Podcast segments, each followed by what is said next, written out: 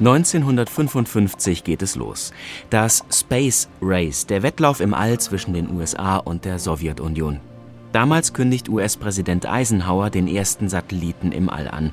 Die Sowjets ziehen bald darauf nach. 1957 dann der Schock für die westliche Welt, der Sputnik-Schock. Die UdSSR gewinnen die erste Etappe im Space Race mit dem Satelliten Sputnik, dessen Signale im All auch im Westen zu empfangen sind.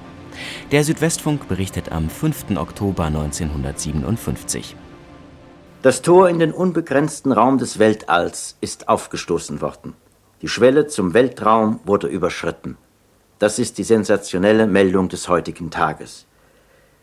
Gestern wurde in der Sowjetunion der erste von Menschenhand geschaffene Erdsatellit in den Weltenraum geschleudert und kreist seit dieser Zeit in 900 Kilometer Höhe um die Erde und seit der vergangenen Nacht werden in aller Welt die von ihm ausgestrahlten Funksignale aufgenommen. Auch in Hamburg. Gestern Abend 23.35 Uhr kam eine Flashmeldung von TASS. Flashmeldungen sind Blitzmeldungen, die mit besonderem Vorrang in den Presseagenturen der Welt behandelt werden sollen und behandelt werden. In dieser TASS-Flash-Meldung aus der Sowjetunion heißt es, am 4. Oktober wurde in der Sowjetunion ein künstlicher Erdsatellit der erste auf der Welt, erfolgreich aufgelassen. Der Satellit beschreibt jetzt elliptische Flugbahnen um die Erde, wie anzunehmen ist, in Höhen bis zu 900 Kilometer. Der Satellit ist in Form einer Kugel mit einem Durchmesser von 58 Zentimeter und einem Gewicht von 83,6 Kilogramm gestaltet und mit einem Radiosender versehen. Nun, meine Damen und Herren, Sie haben in den letzten Monaten immer wieder von der Diskussion um diesen Erdsatelliten gehört. Die Amerikaner und die Sowjetrussen standen in einem Wettlauf um den ersten Abschuss dieses Erdsatelliten. Offensichtlich ist dieser erste Wettkampf zwischen den Amerikanern und den Russen von den Russen gewonnen worden.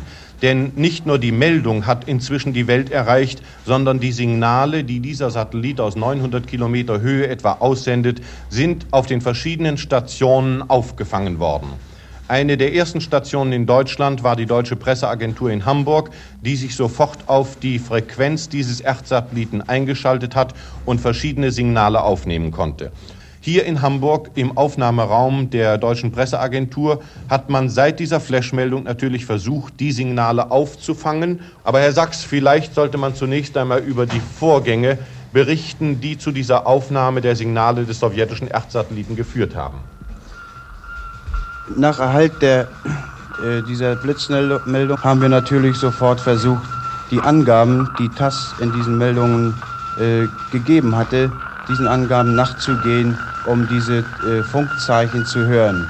Das ist dann auch um 01.05 Uhr gelungen.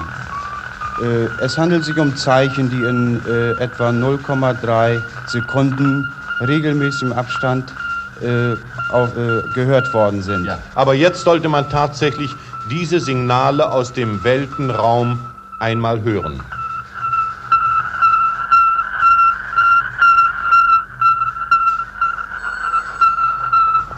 Das sind die Positionsangaben, so kann man vielleicht diese Signale nennen, Positionsangaben, automatische Positionsangaben des Erdsatelliten. Genau 95 Minuten benötigt dieser Erdsatellit auf seiner elliptischen Bahn um die Erde.